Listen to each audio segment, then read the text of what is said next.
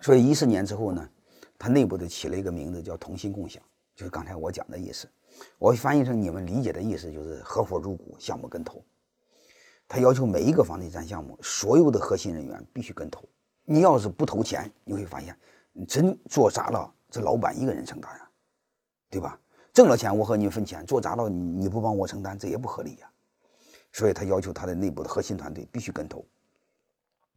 大概啥个意啥意思呢？就这么个意思，啊，他要求集团的高管们成立一个投资公司，区域的高管们也成立一个投资公司，然后呢，区域的高管肯定包括项目负责人啊，都在里头，然后对每一个项目，这帮高管都要跟投，啊，集团公司要跟投五个点，因为他的项目多嘛，区域公司跟投十个点，大概一共大概十到二十个点吧，分给让这些核心团队跟投，挣了钱按这个比例和大家一块分，倒霉时候按这个比例和大家一块倒。就这么简单，啊，叫合伙人制，啊，这样的一个结果是什么呢？我们还从图上看，这个是最简单明了，啊，这个结果你会发现，从一四年就开始，碧桂园开始直线式上升，啊，再也没有出现以前的从一二年涨了两年，哎，突然之间又不涨了，啊，因为这个逻辑就比较严谨，叫既能同富贵，又能共患难，所有的核心团队和老板是一条心。但其他人愿意投吗？其他人愿意投自愿，啊，核心人员必须投。你比如找找项目的，嗯，拍卖土地的那必须投。你把地弄坏了不就毁了吗？对吧？项目负责人必须投，公司集团的财务部的人必须投，啊，风控部的人必须投，啊，设计院的关键人必须投，因为你搞砸了这是麻烦，对吧？大概就这个意思。最终的一个结果是什么呢？最终一个结果就是这个，啊，刚才提前说了一下，就是去年的年底。啊，而统计出来的一个结果，嗯，碧桂园成为中国的老大，远远超过了万科，五千五百个亿的些收入啊，华为是六千个亿，给我们带来的启发是什么呢？我的一个观点，当然我们是从股权的角度了来讲的，背后还有很多啊，我简单谈一下。我认为一个企业真正的竞争力其实是管理啊，其他都假的。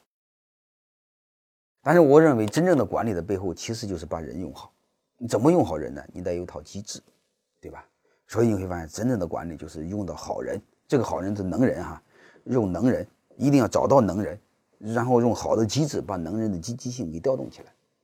因为碧桂园做了什么事儿，就这俩事儿啊。但是招博士这个我没讲，碧桂园主要的是做的项目跟投啊，但项目跟投只是一用好人的一个机制啊，激励和约束的一个机制。但是这个人得对，你弄一帮笨蛋根本就不管用。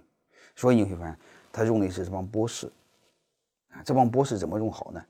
项目跟投，嗯再说白了是让这帮国博博士来，不是给我打工的，是干什么的？给自己干的，啊，成为我的合伙人，成为我的股东，你们是给自己干的，我们一起创一方事业。而且他这些博士呢，还百分之八十是海归，现在在碧桂园大概有七百多个博士，他一年都来好几百个博士。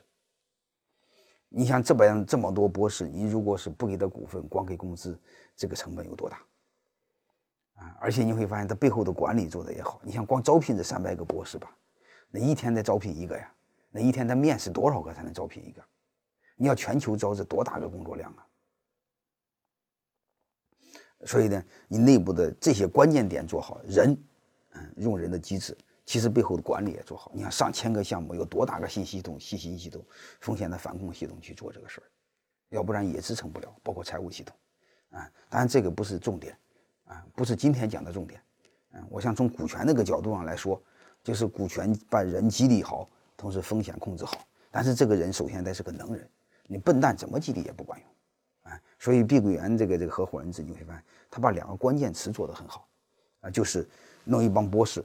其实就代表能人，然后是项目跟投，啊，所以我通过这个碧桂园的案例，让大家对合伙人制有一个基本的认识，啊，嗯，有机会我再和大家分享更多的案例，啊，嗯，我们今天就到这儿，我们下期节目再见。